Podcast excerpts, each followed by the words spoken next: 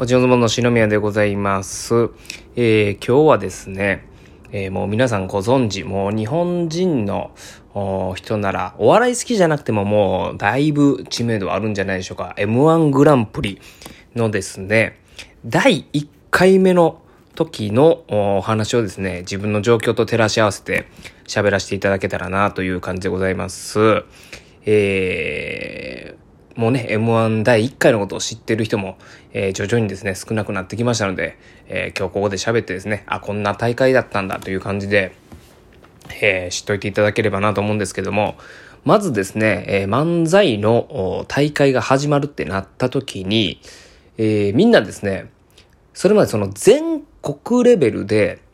しかも全国ネットで、えゴールデンで、え漫才の、まあ、賞レースが放送されるなんてことがなかったからですね、どんなもんやっていうことで、みんなちょっとこう、敬遠するというか、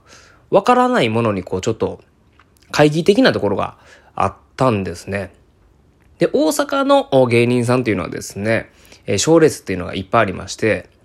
えー ABC お笑い新人グランプリとか、え NHK 上方漫才コンテストとか、え上方お笑い大賞とか、上方漫才大賞とかいろいろあったんですけれども、まあ大体ですね、お昼に、えー、オンエアっていうのが大体の相場だったんですよ。ゴールデン、関西、お笑いの本場の関西でもゴールデンにやるってことは、まあなかったんですよ。それがいきなり全国ネットでゴールデンでやるってなって、えー、かなり、えー、みんな驚いたわけですね。で、いきなり、えー、そんな大会が、あポンと出たという感じではなくてですね、実は、その1年前、2年、1年前、2年前ぐらいですかね、1年前ぐらいか。えー、漫才ブームをもう一回盛り返そうみたいな動きがあったんですよ、実は。1980年代に起こった漫才ブームをもう一度ってことで、えー、全国ネットのそのゴールデンで、えー、ネタ番組をするっていうことで、オンエアバトルの常連だったメンバーとかですね、えー、売れる前のクリームシチューさんとかが漫才やってたんですけれども、そこでですね、漫才にはそんなに火がつかなかったんですよ。で、えー、M1 グランプリっていうのが始まって、どうなるんやってことで。まあでもどうせ吉本が主催やから吉本の大会になるんちゃうかっていうことで、まあ他の事務所もちょっと敬遠してたんですけれども、あれどうやらそうじゃないっぽいぞ。まあガチかどうかは別として、まあ出てみてもいいんじゃないかなということで、まあ僕その松竹芸能ってとこに入ってますんで、えー、松竹芸能のライブがあったんですよ。えー、増田岡田さんとかアメリカザリガニさんとか、えー、みんな出てるライブがあって、そこで、えー、まあコントの人もですけども、えー、みんなで M1 出るぞみたいなことで記者会見やったりとか、したんですよね。で、実際始まってみたらですね、もう関西ではもう増田岡田さんっていうのはもう全然、えー、売れっ子だったんですけども、そんな増田岡田さんが、えー、M1 グランプリ1回戦を名古屋かどっかで受けてはるんですよね。で、名古屋で受けるときに、えー、控室が当然ないわけですよ。今やと結構当たり前なんですけども、おその漫才の賞レースとはいえ、増田岡田クラスでも、えー、控室がないんだってことで、増田岡さんが廊下に立たされたっていうのが、結構、お衝撃的なニュースとして入ってきたんですよね。で、えー、蓋開けてみましたらですね、えー、まあ、結局、吉本の、えー、メンバーかなり多くて、まあ、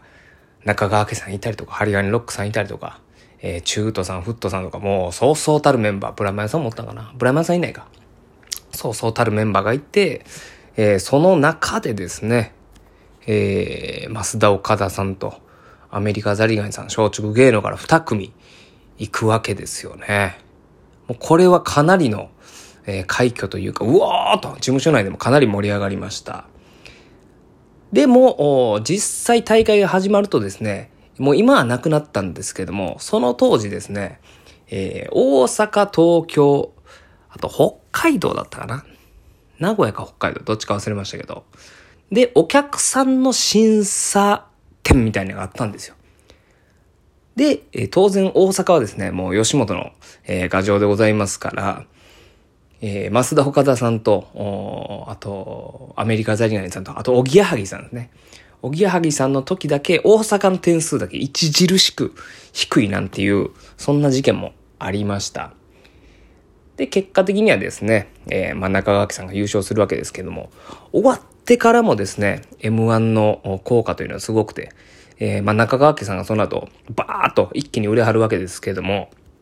増田岡田と、えー、アメリカザリガニも松竹から決勝残ったっていうことで、それまでですね、えー、ナンバグランド花月、大阪にあります、もう、吉本の総本山といいますか、ナンバグランド花月に松竹からあ出た人は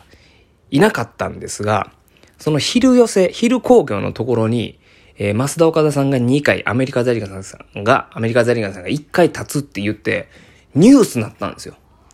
歴史が変わったって言って。で、その、NGK に立つときに、密着まで入って、で、それが関西で流れるみたいな、えー、そんなですね、えー、盛り上がりを見せた M1 グランプリの第1回目の話でございました。まあ、自分ら確かね、2回戦か3回戦でパーッとね、落ちてもうたんですよ。あんま1回戦の記憶は、えー、自分らに関してはあんまりないかなという感じでございます。もうそのマスオカアメザリがすごかったという話でございました。えー、また機会ございましたら、えー、どこかの大会で M1 グランプリの話なんかもさせていただこうかなと思います。ありがとうございました。さようなら。